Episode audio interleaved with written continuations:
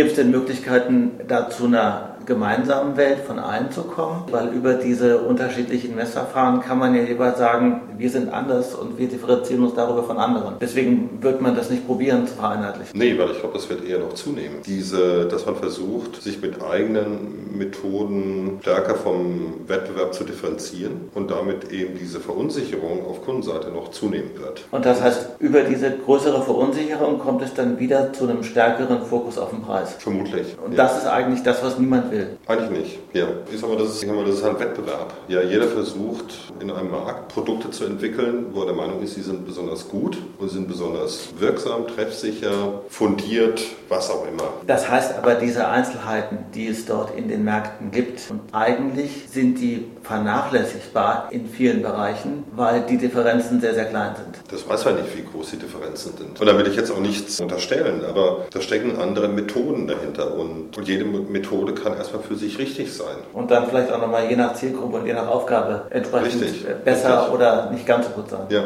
vielleicht noch ein Beispiel. Es gibt ja die GfK, hat ja nun zusammen mit den ähm, Fernsehsendern das AGF-Panel. Nun arbeitet die GfK an einem weiteren Ansatz zusammen ähm, im, also im gleichen Hause, ebenfalls ein Messverfahren für Fernsehnutzung.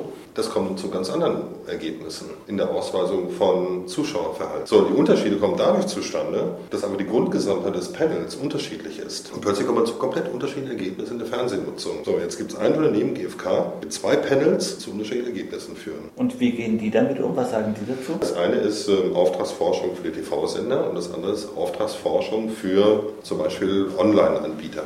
Im Grunde genommen ist es eine Katastrophe, weil Konventionen und Währungen sind letztendlich eine Substanz für einen Markt. Auf einer Konvention wird werden 12 Milliarden Euro in Deutschland ausgegeben. Und wenn man anfängt, diese Konvention zu ruinieren, da entsteht eine ungemeine Verunsicherung. So eine Konvention ist ja auch diese Kernzielgruppe von 14 bis 55? 49. So, aber die hat ja mit der Realität irgendwie nicht auch nicht so viel zu tun. Nee, äh, letztlich, um eine Bemessungsgrundlage zu finden, auf denen Preise und Leistungen gebenchmarkt werden. Eben auf das Kilo, auf das Urkilo. Und das mhm. Urkilo sind die 1449. Klar, historisch hängt es halt damit zusammen, dass eben die Privatsender einfach auf dort eine Nische gefunden haben gegen die öffentlich-rechtlichen. Jetzt stellt man fest, Bevölkerung altert, Fernsehnutzung ist in den jungen Zielgruppen, also gerade 14, 29, auch nicht so prickelnd. Also sucht man sich natürlich jetzt ein Universum, wo man weiterhin sehr, sehr gut aufgestellt ist. Und das sind dann eben dann die 20 bis was waren denn 2059, glaube ich, oder 3059, also indem man